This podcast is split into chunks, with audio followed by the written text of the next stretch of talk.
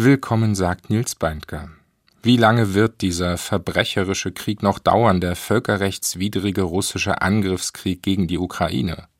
Eine Antwort ist im Augenblick schwer abzusehen. Fest steht nur, der Ausgang des Krieges ist auch abhängig von der Unterstützung der Ukraine durch die freie Welt. Wir wollen fragen, wie es den Menschen im Land in dieser Zeit nach zwei Jahren Krieg geht. Kulturjournal Kritik, Dialog, Essay. Auf Bayern 2. Wir sprechen mit den Buchkünstlern Romana Romanischin und Andriy Lessefin-Lviv. Sie gestalten tolle Bilderbücher, auch für Erwachsene. Hier erzählen sie uns vom Alltag im Krieg. Außerdem würdigen wir einen der großen Bühnenkünstler aus Deutschland, René Polisch. Anfang der Woche ist er verstorben.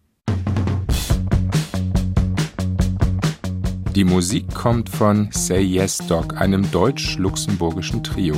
Drey heißt ihr neues Album.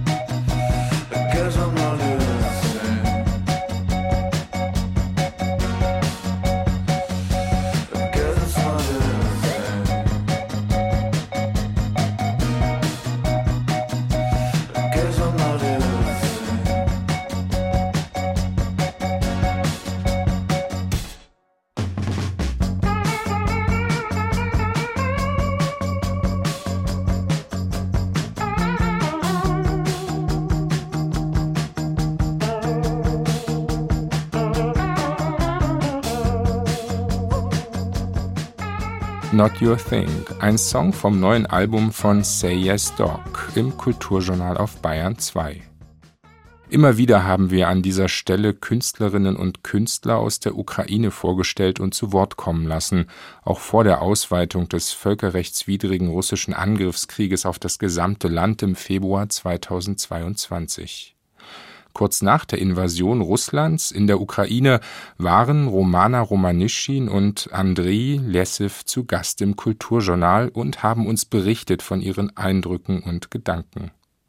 Sie leben in Lviv, arbeiten als Buchgestalter, Illustratoren und Autoren und wurden für ihre Bücher, etwa für Kinderbücher über das Hören und das Sehen, mehrfach ausgezeichnet zum Beispiel mit dem Ragazzi-Preis, der wichtigsten Kinderbuchmesse der Welt in Bologna.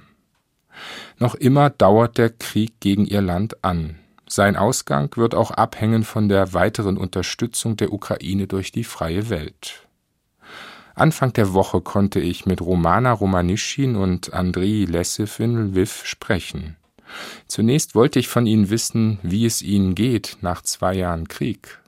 We still in our city of Lviv. Wir sind nach wie vor in Lviv. Auch die meisten also unserer Freunde sind hier in der Ukraine.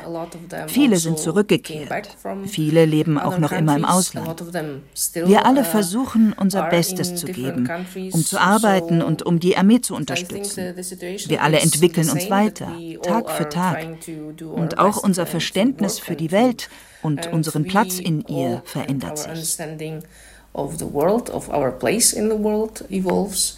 I think the main change things for us uh, we, we can see die größte Veränderung für uns in den zwei Jahren der Invasion durch Russland ist diese. Wir sind mental stärker geworden. Das ist vermutlich eine ganz normale Reaktion unseres Gehirns. Wenn du in permanentem Stress lebst, musst du ruhig bleiben, die Nerven bewahren. Unser Leben besteht aus einer Kette von Lösungen für Probleme, mit denen wir jeden Tag konfrontiert werden. Wir müssen damit umgehen. Und wir müssen unseren Platz finden in diesem neuen Rhythmus. Es geht um die Balance, die Balance eines normalen Lebens so normal wir es gestalten können.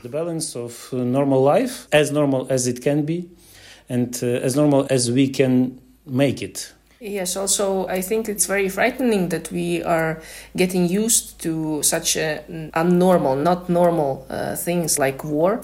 Es ist beängstigend, dass wir uns an einen Krieg, an eine alles andere als normale Situation zu gewöhnen beginnen. Aber wir begreifen zum Beispiel schon viel besser, wie gefährlich Raketenangriffe sind. Und wir begreifen das damit verbundene Schicksal. Die Gefahr ist beständig da. Du weißt nicht, ob dich der nächste Angriff trifft. Jeden Morgen danken wir Gott und unserer Armee für einen weiteren Tag. Wir sind dankbar, dass wir ihn erleben dürfen mit unseren Liebsten. Jeder Tag ist kostbar. Viele Menschen im Land versuchen das in ihren Alltag zu übertragen, etwa indem sie meditieren. Wir freuen uns über jeden neuen Tag. Wie André schon sagte, es gibt so viele Probleme. Wir versuchen damit zurechtzukommen that we just try to manage between these. But also it's really amazing to observe not just our personal stories, but Es ist bewegend, die Menschen im ganzen Land zu beobachten, nicht nur unsere Geschichten. Wir haben uns nicht an den Krieg gewöhnt, aber wir gehen mit dieser Wirklichkeit um. Zum Beispiel bei Luftalarm. Wir werden umgehend benachrichtigt, wenn etwas passiert. Wenn ein Militärflugzeug in Russland startet, wissen wir, okay, es dauert jetzt vielleicht zwei Stunden, bis die Raketen abgeschossen werden. Und nach dem Abschuss dauert es vielleicht noch einmal 40, 50 Minuten. Wir können also unseren Tag planen aufgrund des Alarmsystems.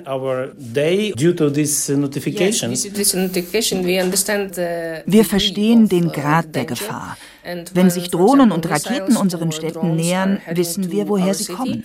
We also understand even the direction. From which part? From north or from east? Ob von Norden oder von Osten.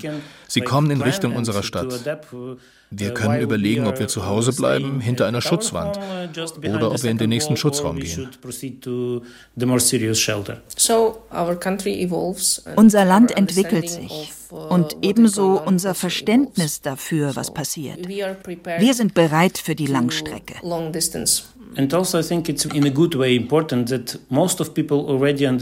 Also es ist wichtig, dass die meisten Menschen im Land verstanden haben, uh, dieser Krieg hier ist ein Marathon. Du sollst nicht einfach nur warten, bis er vorbei ist. Du sollst dein Leben leben.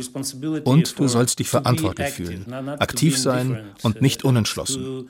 Du sollst die Armee unterstützen. Unser Leben gestaltet sich derzeit so. Du bist entweder in der Armee oder für die Armee.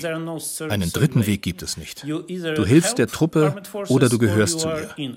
Wir sind im Augenblick für die Armee. Wir tun alles, was wir tun können, um zu arbeiten und um damit zu unterstützen und zu spenden, um etwas für unsere Freunde zu tun. Wir arbeiten, um die Wirtschaft zu unterstützen, gerade da, wo es der Staat nicht mehr kann uh, and the state is uh, living uh, and so on. Andrei Lessiv und Romana Romanischin, Sie beide sind Künstler. Was können Sie denn machen, um die Armee zu unterstützen? We have many friends who are in the army, they are on the front line. So, Viele von unseren Freunden sind in der Armee, an der Front. Wir beteiligen uns zum Beispiel an vielen Auktionen. Uh, Kunstwerke werden versteigert, um damit Spenden zu sammeln für unsere Armee. Wir können überlegen, wen wir unterstützen. Wenn unsere Freunde etwas brauchen, können wir ihnen die Spenden widmen. Und überhaupt spenden wir. Also, we donate all the time, and also it's, it's like uh, already a routine that okay, 200 hryvnias, 300 hryvnias. Für uns ist das schon uh, Routine. 200 hryvni, 300 hryvni, uh, das aber jeden oder jeden zweiten Tag. Ebenso spenden wir eigentlich größere Beträge. Im vergangenen Herbst haben wir den Chitomo-Preis bekommen als ukrainische Botschafter des Buches. Die Auszeichnung ist mit 4000 Euro dotiert. Wir haben den gesamten gesamten Betrag an die Armee weitergegeben. Wir waren auch in Japan zu Gast. Bei jeder öffentlichen Veranstaltung haben wir Spendenboxen aufgestellt. Dabei kamen über 1600 US-Dollar zusammen. Wir haben sie für die Johanniter Ärzte gespendet, die in den Frontgebieten arbeiten.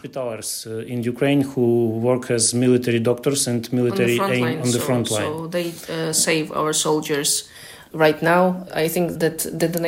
Augenblick sind die Spenden an diese Organisation sehr wichtig, damit die Ärzte alles haben, was sie benötigen, um Leben an der Front zu retten. Und es gibt so viele weitere Aktionen. Wie können Sie beide überhaupt in dieser Zeit arbeiten? Unter welchen Umständen illustrieren Sie Bücher, entwerfen Plakate, zeichnen für Magazine? Uh, Wir versuchen ganz uh, normal zu arbeiten. Wir sind sehr froh, dass wir Bücher gestalten können.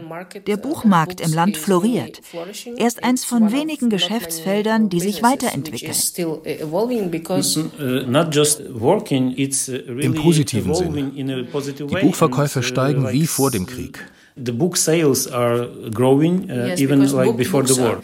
I think because in such a stressful in such a dreadful times in so fordernden und furchtbaren Zeiten brauchen die Menschen Bücher. Also sie lesen sie. Die Bücher werden auch in der Ukraine gedruckt, trotz der permanenten Luftangriffe. Auch unser norwegischer Verlag hat unser letztes Buch in der Ukraine drucken lassen, in Kharkiv.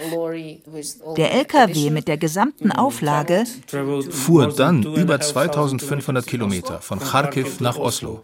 Der Buchmarkt ist sehr lebendig. Es gibt viele Übersetzungen. Es wird viel produziert. Wir arbeiten an unserem neuen Buch. Ebenso illustrieren wir Bücher von anderen Schriftstellern. Es gibt zum Beispiel Neuausgaben von modernen ukrainischen Klassikern. Im letzten Jahr erschien Juri Andruchowitschs Roman Moskowiada mit unseren Illustrationen.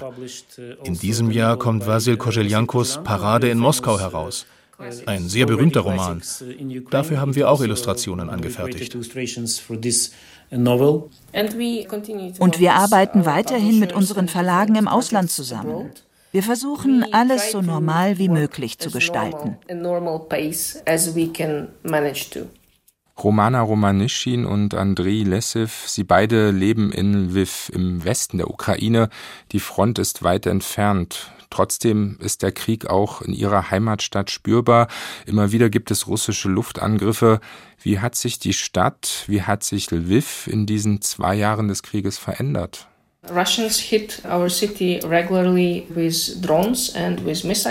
Russland greift unsere Stadt regelmäßig mit Drohnen und Raketen an. Viele Häuser sind zerstört worden und viele Menschen wurden bei den Luftangriffen getötet. Einer der bislang schrecklichsten Tage für uns war im letzten uh, Sommer. Der 6. Juli. Die Raketen haben das Haus von guten Freunden getroffen. Alles war zerstört. Andrea hat bei der Suche nach ihrem Hab und Gut geholfen. Zum Glück sind unsere Freunde am Leben geblieben. Nach dem ersten Angriff sind sie nach draußen gerannt, in einen Park. Sie haben fünf Kinder. Sie haben es alle geschafft, schnell fortzulaufen. Die Russen haben mehrere Raketen auf denselben Ort gefeuert. Viele Menschen sind gestorben.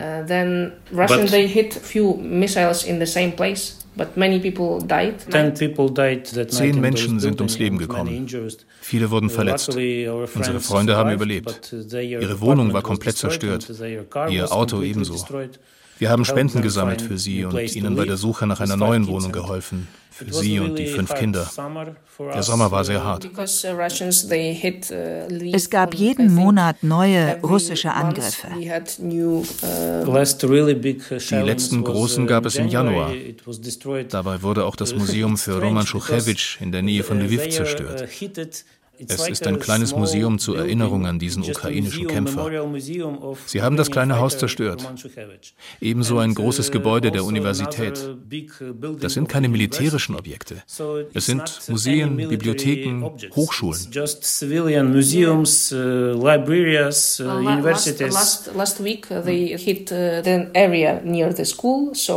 Letzte Woche haben sie das Areal in der Nähe einer Schule beschossen. Alle Fenster waren kaputt und auch einige Gebäudeteile der Schule. Am Tag nach dem Luftangriff waren die Fenster wieder eingesetzt. Und der Unterricht für die Kinder ging weiter, so gut es eben geht. Sie zerstören, wir bauen wieder auf. Das ist das Leben.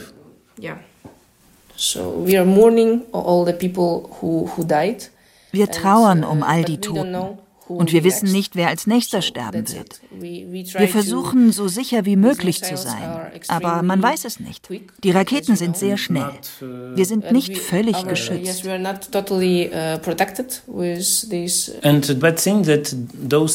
Und die Raketen sind immer öfter sehr ungenau.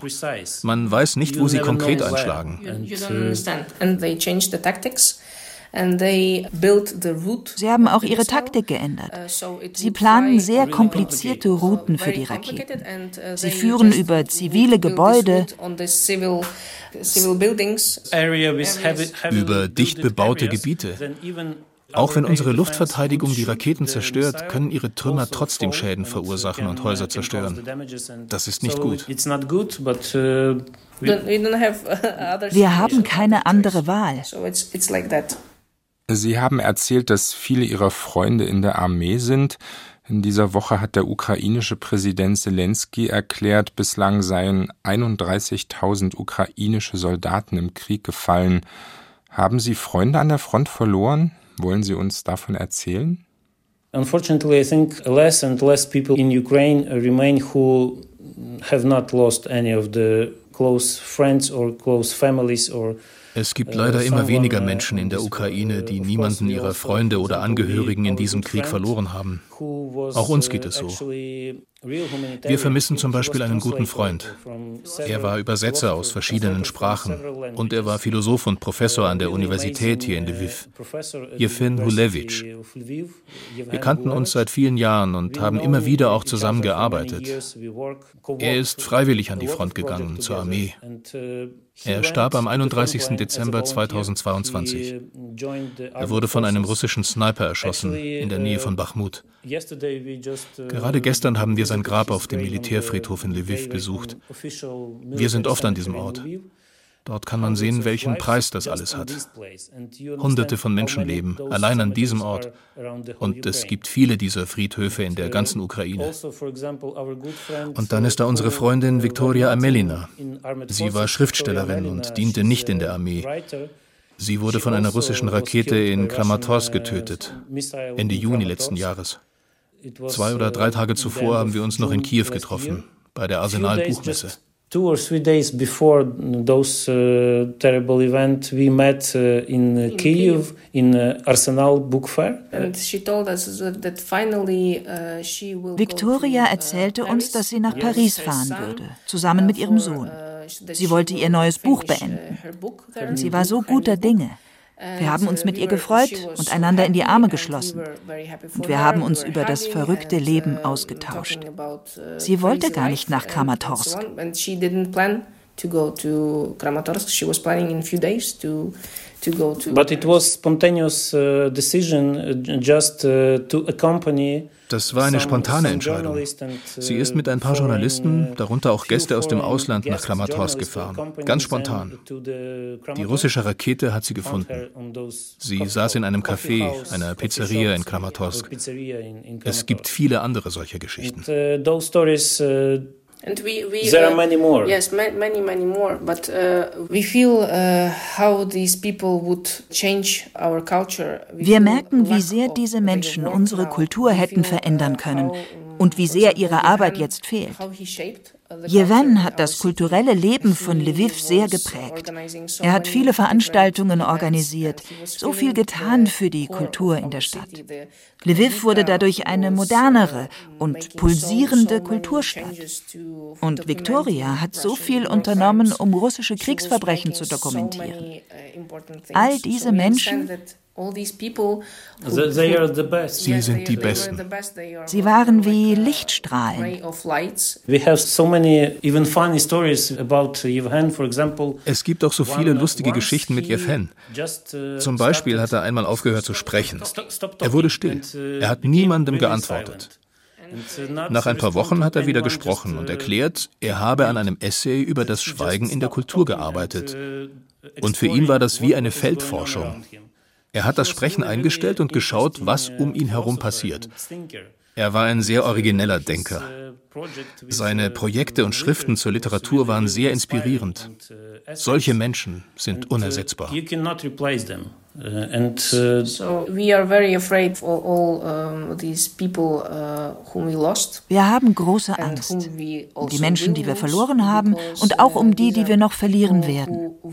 Diese Menschen machen unsere Kultur stärker, moderner und pulsierender in der ganzen Welt. Das alles macht uns so traurig.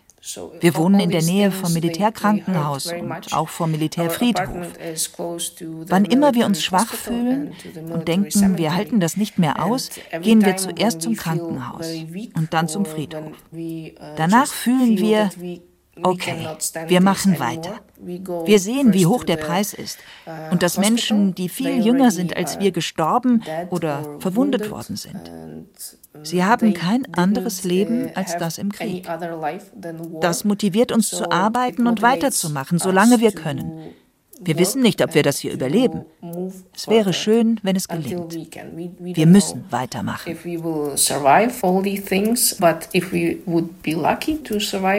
We have to move on.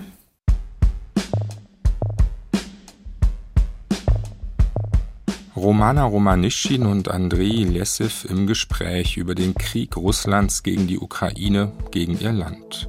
Wir setzen das Interview fort. Zunächst Elektro-Indie-Pop von Say Yes Dog. Die Musiker aus Luxemburg und aus Berlin haben sich beim Studium in Den Haag kennengelernt. Drey ist ihr drittes Studioalbum, erschienen bei Disco Dogs. Hier der Song Cold.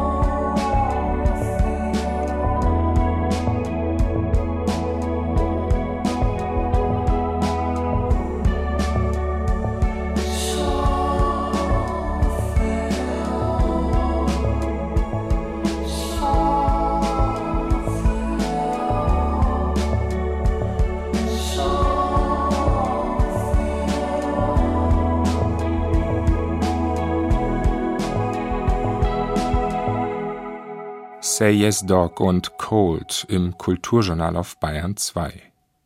2015, unter dem Eindruck der russischen Annexion der Krim und dem Beginn des Krieges im Osten der Ukraine, haben Romana Romanischin und Andrei Lessev ein Bilderbuch für Kinder gemacht, als der Krieg nach Rondo kam. Es erzählt vom Krieg, der über eine fiktive Stadt hereinbricht, ebenso vom Überlebenswillen ihrer Bewohner und von ihrem friedlichen Widerstand.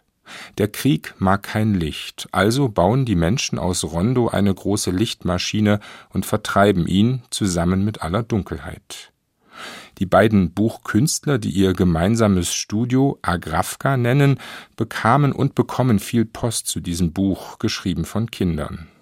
Bei unserem Gespräch wollte ich von Romana Romanischin und Andrii Lessev wissen, wovon die Briefe erzählen. I think for them uh, really important just to get familiar with the story and with characters because uh, Für sie ist es wichtig, sich mit der Geschichte und mit den Figuren vertraut zu machen. Die Figuren im Buch sind wie Spielzeuge und die Kinder mögen sie. Uh, Auf ihren Briefen malen sie die Figuren und schreiben ihre Gedanken dazu etwa zu Danko oder zu Silka. Ebenso berichten sie von ihrem Alltag und vom Kampf gegen den Krieg, vom Widerstehen. Sie möchten sich gerne selbst in den Figuren wiederfinden. Und genauso ihre Eltern oder ihre Verwandten, die in der Armee sind und kämpfen. Die Geschichten und Bücher können helfen, um einen eigenen Platz inmitten dieser harten Wirklichkeit zu finden und einen inneren Frieden in diesem ganzen Chaos. Find your inner rhythm in this chaos. And also, the main thing they were writing that we also think that we will win. Ein wichtiges Thema, über das Sie schreiben, ist die Überzeugung, dass wir diesen Krieg gewinnen werden. Es ist, als teilen Sie die Idee unseres Buches. Wir sind nicht allein mit der verrückten Hoffnung, dass wir siegen. Das teilen wir alle. Wir sind eine große ukrainische Familie. Und trotz allem hoffen wir auf unseren Sieg. Die Kinder sehen das genauso. Die Literatur und die Bücher führen uns näher zusammen. Die Geschichten ermöglichen eine Flucht vor der Realität. Wir alle brauchen das von Zeit zu Zeit. Und die Kinder bitten die Eltern, ihnen laut vorzulesen. Diese einfachen Dinge, die Stimme der Eltern und Verwandten zu hören, die Zeit, die man mit dem gemeinsamen Lesen verbringt, sind sehr kostbar. Du verstehst, Du bist am Leben. Alles ist okay. Auch wenn es draußen sehr erschreckend zugeht, hast du jemand, auf den du zählen kannst. Die Stimme, die du kennst, leitet dich zu deinem normalen Leben und gibt dir im Inneren Frieden. Deswegen lesen wir viel. Auch wir beide lesen uns laut vor. So wissen wir, wir sind am Leben, wir sind zu Hause. Morgen ist ein neuer und ein besserer Tag. Understand that everything is okay, we are alive, we are home. Tomorrow will be the next day, will be better than, than today. Around about two months ago, uh, I think in last December, mhm. we were Im vergangenen Dezember waren wir zu Gast an einer Schule in Lviv. Es gab eine Einladung von der zweiten Klasse. Die Kinder haben unser Buch Als der Krieg nach Rondo kam gelesen. Sie wollten uns treffen und mit uns sprechen. Wir haben die Einladung angenommen. Und wir waren sehr beeindruckt von diesen Kindern. Sie waren so entschlossen. Zum Beispiel haben wir gefragt, was sie tun wollen, wenn sie groß sind. Wollen sie in der Ukraine bleiben oder in einem anderen Land studieren? Alle antworteten, sie wollen in der Ukraine bleiben. Sie wissen, was gerade geschieht. Das ist der Krieg um die Unabhängigkeit der Ukraine. Sie glauben daran, dass die Ukraine frei ist, wenn sie erwachsen sind. Sie wollen hier leben. Sie wollen Ingenieure werden und mit Drohnen arbeiten. Uh,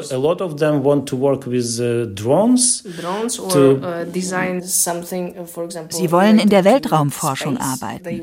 Die Ukraine soll ein hochentwickeltes Land sein mit einem Weltraumprogramm. Sie sehen ihre Zukunft hier. Ich glaube, deshalb kämpfen wir noch immer. Und deshalb bewahren wir die Hoffnung. Wir wissen, die neue Generation wird hier sein. Es ist für sie. Sie erben dieses Land und sie werden es sehr viel stärker machen. Der Unterricht mit ihnen fand übrigens im Luftschutzkeller statt. Es gab stundenlang Luftalarm. Wir waren zusammen im Schutzraum. Uh, Für sie war das Routine. Sie haben ihre Sachen und ihre Rucksäcke zusammengepackt. Und wir sind alle miteinander in den Luftschutzkeller gegangen und haben uns lange unterhalten. Diese Kinder sind sehr stark, sehr entschlossen. Das hat uns sehr begeistert. Viele der Kinder sind aus dem Ausland zurückgekehrt. Manche waren in Spanien, andere in Deutschland. Sie sind nach Lviv zurückgekehrt und gehen hier zur Schule, zusammen mit ihren Freunden. Wir sind begeistert und gleichzeitig beruhigt. Die Ukraine wird leben. Diese Kinder sind so großartig. Diese Entschlossenheit. Es gibt keine Angst.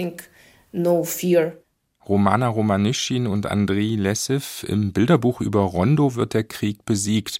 Die Bewohner bauen gemeinsam eine große Lichtmaschine. Der Krieg mag kein Licht und unterliegt. Die Lichtmaschine ist ein Symbol für die Solidarität. Für ihr Land, für die Ukraine hat nun das dritte Kriegsjahr begonnen. Die Ukraine wird durch die westliche Welt unterstützt. Ist diese Hilfe aber ausreichend? Was denken Sie und was wünschen Sie sich? These two years of uh, full-scale invasion, many people in diesen zwei Jahren der russischen uh, Invasion haben viele Menschen in der Ukraine, aber auch in der Welt erkannt, dieser Krieg richtet sich nicht nur gegen unser Land. Es geht um die Weltordnung, um die internationalen Vereinbarungen. Dieser Krieg dauert an und neue Kriege kommen hinzu. Wir müssen entscheiden, auf welcher Seite wir stehen. Alles ist jetzt geteilt. Because everything is now divided. Uh, Leider müssen wir erkennen, dass eine Achse des Bösen entstanden ist. Eine Achse des Guten hingegen muss erst noch sichtbar werden. Russland verbündet sich mit Iran und Nordkorea, vielleicht auch mit China. Iran, with North Korea, so we see that with China maybe. With, uh, Sie sind stark. This, um, strong, strong allies. Es sind starke uh, Allianzen. communications between them. And we see that, uh, Und die westliche Welt zögert noch immer. Und sie hat Angst vor einer Eskalation. And uh, I think that this uh, hesitation, it's like people just postpone. Das Zögern führt dazu, dass die klaren Entscheidungen, die getroffen werden müssten, ausbleiben. Es ist eine Prokrastination. Ich schiebe etwas auf. Vielleicht wird es sich von alleine lösen. Vielleicht macht das jemand anderes für mich. Wir sollten stattdessen wie erwachsene Menschen handeln. Wir sollten das tun, was wir tun müssen.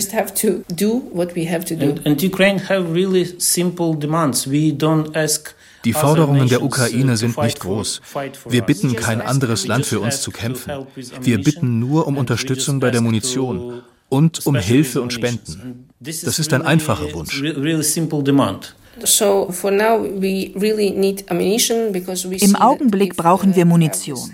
Wenn wir die nicht bekommen, verlieren wir Menschen. Das ist das Wichtigste für uns. Wenn Europa und die USA uns dabei helfen, den Krieg zu beenden, dann wird sich das auch auf die Kriege der Zukunft auswirken. Sie werden nicht ausbrechen. Und ebenso werden viele Probleme verschwinden, die uns heute beschäftigen. Mit diesem Krieg kam das Chaos. Alle Verträge, die nach dem Zweiten Weltkrieg unter unterzeichnet wurden, wurden für nichtig erklärt. Es könnte weiteres Chaos geben, zum Beispiel mit schmutzigen Atomwaffen. Ich will mir die Welt der Zukunft nicht ausmalen. Heute die Bitte, die Lösung könnte in der Ukraine liegen. Helft uns zu überleben. Unser Ziel ist es, die russische Armee zu schwächen. Das ist zu schaffen. Bitte helft uns mit Munition und mit Waffen. Das ist unser strategisches Ziel für 2024. Wir wollen überleben und Tag für Tag die russische Armee zerstören. Diese Strategie ist umsetzbar in der Realität, in der wir im Augenblick leben. Also uh, Wir möchten auch dafür sorgen, dass westliche Politiker verstehen, Viele russische Narrative führen in die Irre. Westliche Politiker sollen diese Narrative und auch den russischen Charakter durchschauen. Wenn sie Waffenlieferungen hinauszögern, sieht Russland das als Schwäche, nicht als logische Strategie von intelligenten Menschen. Für Russland ist das Schwäche. Wir würden uns so wünschen, dass die Politiker im Westen Russland durchschauen. Sie sollen endlich verstehen, natürlich kann man das alles auf die lange Bank schieben, aber es kostet so viel. Und früher oder später muss man klare Entscheidungen treffen und entsprechend handeln.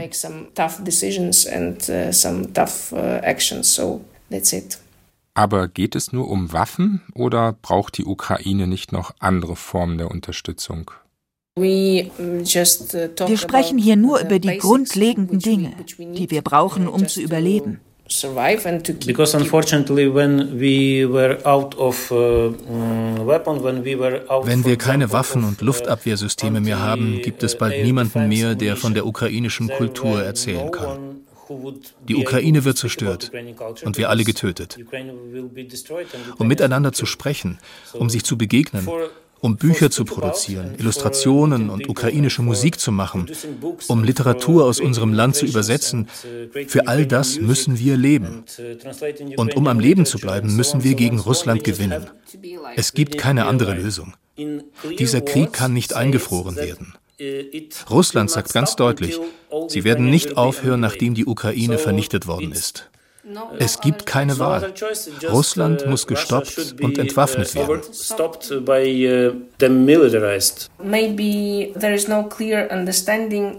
Es ist vielen Menschen nicht bewusst, dass es für die Ukrainer keine gute Wahl gibt.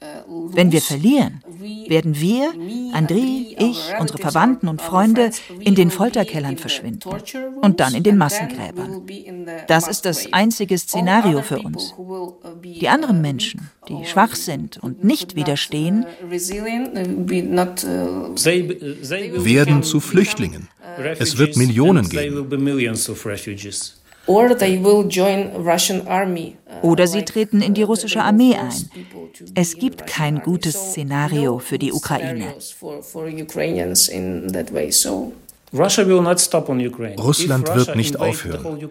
Wenn Russland die gesamte Ukraine eingenommen hat, wird es nach ein paar Jahren weitergehen in Richtung Westen. Die Balkanstaaten könnten als nächstes an der Reihe sein. Ebenso Polen oder das Baltikum.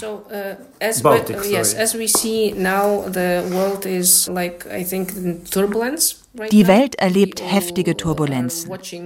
Wir sehen das mit großer Angst. Was kommt als nächstes? Ich hoffe, wir helfen einander. Und ich hoffe, die Welt wird erwachen. Das hoffen wir alle. Und hoffentlich erkennen wir, das könnte die mögliche Realität sein, wenn die Ukraine verliert. Romana Romanischin und Andriy Lessev aus Lviv im Kulturjournal auf Bayern 2. Einige ihrer Bilderbücher sind auch auf Deutsch erschienen im Gerstenberg Verlag. Die beiden Bücher über das Hören und das Sehen und der Band Als der Krieg nach Rondo kam. Alle drei übersetzt von Claudia Date. Stop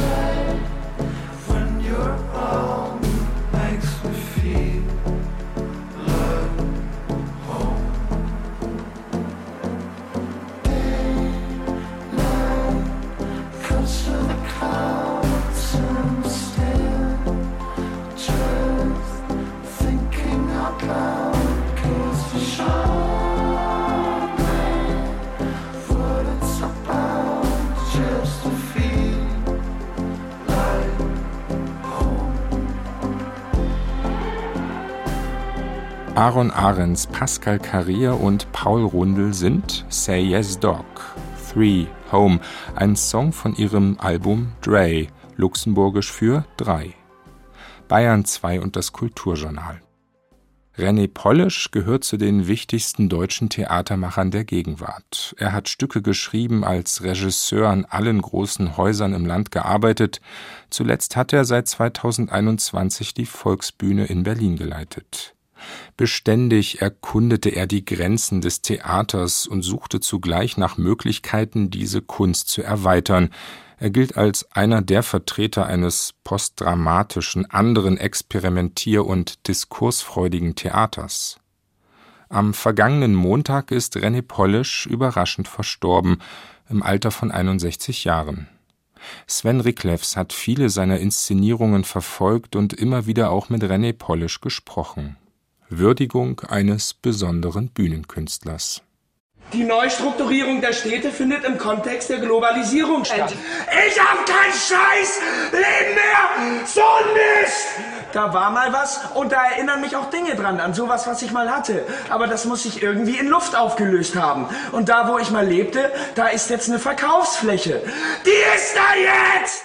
So klang das bei ihm hochtheoretisch und hochdramatisch, hochnotkomisch und hochnottraurig, melancholisch und klug, weitwund und gedankenweit, und das alles gleichzeitig, immer bei ihm, bei René Polisch. Ich liebe dich mehr, das ist das Schrecklichste. Ich weiß nicht, was ich noch zusammenkratzen soll von deinem sozialen Display, um dich zu lieben. Da ist ja nichts, um dich zu lieben. Da war mal Solidarität nur in deinem Gesicht, sonst nirgends. Und sie ist da jetzt auch nicht mehr. Um Liebe ging es und um Kapitalismus, um Einsamkeit und um Besitzverhältnisse, um Slapstick und Theorie. Klage an! Den Freien macht und dass ich mich da überhaupt nicht behaupten könnte! Zeig fertig an, knall ich meinen Kopf gegen die Wand, weil ich das Geräusch mag! Bei ihm, bei René Polisch, verhandelten herrliche Spielerinnen und Spieler auf einem ebenso herrlich hochgespannten Seil von Trash und Boulevard all jene soziologischen Debatten, die sich gerade im Fleischwolf des aktuellen Diskurses befanden. Sie verhandelten sich und das System, den Markt und die Liebe, den Neoliberalismus und die Einsamkeit.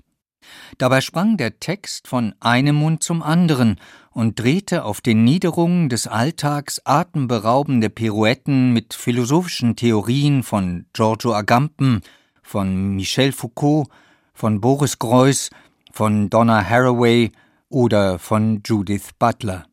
Da kreuzten sich etwa Gender- und Medientheorie oder Bioethik und kritischer Urbanismus. Und so crashten in diesen Texten und in diesem Theater Populärkultur und kritische Theorie rasend aufeinander. Bei ihm, bei René Polish und entzündeten so etwas wie Textdiarrhoe auf Speed. Das war ausschließlich unmittelbar und jetzt und heute und Gegenwart. Und dabei immer gewitzt und selbstironisch, nie apodiktisch. In diese Scheiße hier kein bürgerliches Subjekt mehr reinkriegen. Die Scheiße hier macht schon ganz andere Sachen. Die kümmert sich zum Beispiel um ihr Überleben und Migration und Genetik und die Probleme. Die Scheiße hier muss sich nur noch um ihre reine Physiologie kümmern. Es gibt ja kein geschichtliches Projekt mehr, als alles von unseren sozialen Displays, also das da, zusammenzukratzen, was noch irgendwie zu gebrauchen ist, damit ich das Stück Scheiße überhaupt noch lieben kann. Sein Theater, das Theater von René Polish, schuf aus Theorie und Alltag also grelle Potpourris, zu deren Mixtur immer auch Versatzstücke aus Populärgenres wie Krimi, Komödie oder Kino gehörten. Phantomas, Phantomas, nein, nein, sagt mir nichts. Diese Silhouette, diese Silhouette, diese schreckliche Silhouette, die, die, diese legendäre Silhouette, von der die ganze Welt spricht, von Phantomas. Und jetzt? Das soll jetzt alles vorbei sein? Nie wieder soll man sich gemeinsam mit diesem grandiosen und eingeschworenen Polish-Ensemble in irrwitzige Denkprozesse hineinkatapultieren? Nie wieder soll man auf so unterhaltsame Weise der eigenen Ausweglosigkeit begegnen, den eigenen Widersprüchen, dem Geworfensein, der Angst, der Verzweiflung, der Komik? Nie wieder soll ein Martin Wuttke in seiner herrlich gequälten Atemlosigkeit durch einen dieser Texte kurven, nie wieder eine Katrin Angerer diesen Wortkaskaden ihre wundersame Unnachahmlichkeit verleihen, eine Sophie Reuss, nie wieder soll ein Fabian Hinrichs mit seinem hinreißend impertinenten Lächeln durch eine Brechtgardine lugen, auf der Fatzer steht. Uh. Brecht-Dramatik ohne Brecht hat René Polisch einmal seinen postdramatischen Ansatz genannt. Na? Uh. René Polisch ist tot und die ganze Theaterwelt trauert. Denn da ist nicht nur ein überaus warmherziger und sehnsüchtiger, überaus bescheidener, kluger und witziger, überaus kreativer und fantasievoller Mensch viel zu früh und viel zu jung einfach so mal eben und völlig unangekündigt gestorben. Sondern da ist plötzlich einer nicht mehr da, der das deutschsprachige Theater der letzten zwei Jahrzehnte wie kein zweiter vorangetrieben und vorwärts katapultiert hat und der mit seinem Theater auf unnachahmliche Weise vielen eine Heimat, eine Heimstatt gegeben hat. Seitdem er fast wie aus dem Nichts plötzlich an der Berliner Volksbühne auftauchte, das war kurz nach der Jahrtausendwende, da war er fast 40 Jahre alt, durchaus kein Jungspund mehr, da hatte er jahrelang Stücke geschrieben, die keiner wollte, als er also da plötzlich an der legendären Berliner Volksbühne auftauchte und innerhalb kürzester Zeit neben dem erfolgreichen Volksbühnenintendanten Frank Kastorf zum gefeierten Regiestar wurde, seitdem stellte René Polisch das herkömmliche Repräsentations- und Einfühlungstheater in Frage, in seiner Gänze. Mit all seinen Geschichten und seiner Psychologie und seinem Ich bin dann mal wer und ihr, ihr glaubt mir das. Was ist nicht repräsentatives Spiel? Man spielt mit dem, was man sieht und hört und nicht mit dem, was man denkt. Der Spielbegriff der Leute hier oder der, den ich hatte, jetzt darum geht, dass man jemanden anguckt und egal was er sagt, das ist eh Tapete, es geht gar nicht, das was er sagt ist gar nicht wichtig, sondern nur, dass ich dadurch begreife, wer diese Person ist. Ja, so, das würde ich so als psychologisches Spiel und repräsentatives Spiel benennen, dass man quasi so eine Art Dialogtheater, wo es nicht darum geht, wirklich zu hören, was sagen die, auch wenn sie philosophische Texte bei Tschechow oder so palavern, geht es eigentlich immer nur darum, wer sind diese Leute. Es geht mir nicht um den Text. Es geht nur darum, dass die Texte, die ich schreibe, tatsächlich versuchen, ein Instrument zu sein für die Spieler. Und zwar auch dieses Instrument zu benutzen, während sie auf der Bühne stehen. Die Handlung ist eigentlich, den Text zu benutzen und ihn nicht als eine Innerlichkeit oder als eine Meinung unter vielen oder sowas auszugeben. Im Zentrum steht trotzdem eben gerade deshalb nicht der Text, sondern das Spiel des Spielers, der das eben probiert. Ja? Texte als Material und SpielerInnen als Text schleudern. Das war das Prinzip, auf dem das Theater von René Polisch basierte und aus dem heraus es explodierte. Dabei sampelte es sich zugleich aus den unterschiedlichsten Quellen Plots zusammen. aus dem banalsten Alltagsleben ebenso wie aus Filmklassikern oder Boulevardkomödien. Ohne diese Plots aber auch nur je wirklich auszuerzählen, dienten sie in ihrem irrwitzigen Tempo und in ihrer halsbrecherischen Aneinanderreihung als Motor, um ein Theater am Laufen zu halten, das dafür sensibilisieren sollte, die herkömmlichen Geschichten, die wir uns gerade auch im Theater zu erzählen so gewohnt sind, zu hinterfragen. Und gewahr zu werden, was wirklich um einen herum passierte.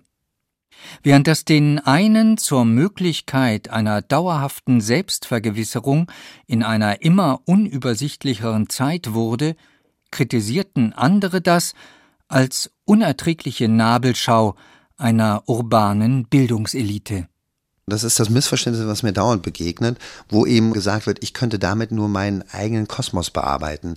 Die Aussagen, die man machen kann über das spezielle jedes einzelnen Publikum, kann man nicht über eine Konstruktion, die vor allem Allgemeinheit produzieren soll die erreiche ich alle nicht. Und die, die denken, sie erreichen alle mit dem alten Drama von äh, Hamlet oder Emilia Galotti, die machen sich was vor. Also die, die dichten sich selber diesen Zusammenhang oder dass das was mit ihrem Leben zu tun hat und bemerken nicht, dass sie eigentlich ihr Leben zurichten, um Emilia Galotti spielen zu können, inszenieren zu können und ansehen zu können.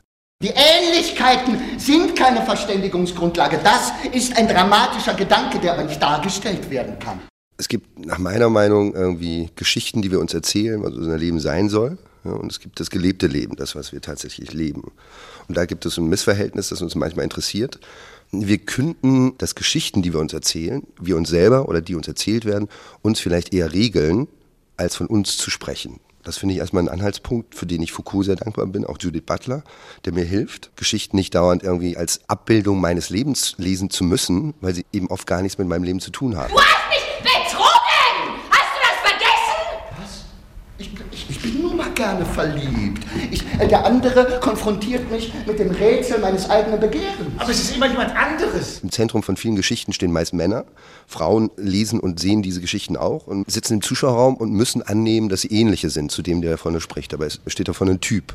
Er ist nur nicht als Typ, als Mann sichtbar, sondern ein Mann auf einer Bühne gilt für alle als der Mensch, der spricht. Wenn eine Frau auf eine Bühne kommt, steht eine Frau auf der Bühne. Liebe bedeutet etwas zu geben, was man nicht hat, und zwar jemanden, der es nicht will. Also ein Manuskript zum Beispiel im Theater bedeutet ja nicht, dass das, was man da tut und sagt, mit seinem Innenleben belegen muss. Also wenn ein Darsteller des Romeo zur Darstellerin der Julia sagt, ich liebe dich und die sich küssen, ist jetzt keiner davon belästigt zu sagen, oh, oh Gott, wohin führt das jetzt? Wir sind gewohnt, unser Begehren, unsere Sexualität immer zu identifizieren oder identisch zu sehen mit unserem Innenleben. Das sind wir selber. Wir brauchen unbedingt jemanden, der uns nicht meint, der aber dauernd auf uns zielt, wenn er unsere Badewanne haben will oder unser Bett oder so. Es waren diese Sätze, die man sich am liebsten alle, wie sie da an einem Polischabend zu Hunderten auf einen niederprasselten, die man sich am liebsten alle an den Kühlschrank gepinnt hätte, um sie nie zu vergessen und um ihnen immer wieder nachzudenken, um sie in ihrem Witz und in ihrer Traurigkeit, in ihrer Schärfe und in ihrer Melancholie ganz zu verstehen. Und wie diese Sätze, so wurden auch die Polish-Titel zu jenen Worten, die einem für immer den Geist beflügeln werden. Statt als Beute oder Du hast mir die Pfanne versaut, du Spiegelei des Terrors. I love you but I've chosen Enddramatisierung oder ich schau dir in die Augen gesellschaftlicher Verblendungszusammenhang. Und man war sich so seltsam sicher, dass zu diesen Sätzen und zu diesen Titeln immer neue Sätze und immer neue Titel hinzukommen würden, dass das nie, aber auch nie aufhören würde. Denn aus dem Dauerschreiber René Polisch quoll gefühlt seit je im manischen Fluss eine Art Endlostext, den er dann und wann und scheinbar wahllos abschnappte, um das Endstück als Einwegmaterial vorzugsweise an der Berliner Volksbühne, die er seit drei Jahren inzwischen selbst leitete, in die szenisch liebevolle Mangel zu nehmen, mit seinen SpielerInnen, die für ihn immer auch Co-AutorInnen waren. Aber plötzlich, plötzlich ist das vorbei. Für immer. René Polisch ist tot. Das ist furchtbar, unendlich traurig und ohne Trost. Besonderes Theater, besonderer Bühnenkünstler. Sven Riklefs mit einer Würdigung des Dramatikers und Regisseurs René Polish, der am 26. Februar verstorben ist. Soweit das Kulturjournal heute. Nils Beindker verabschiedet sich im Namen des Teams der Sendung. Eine gute Zeit.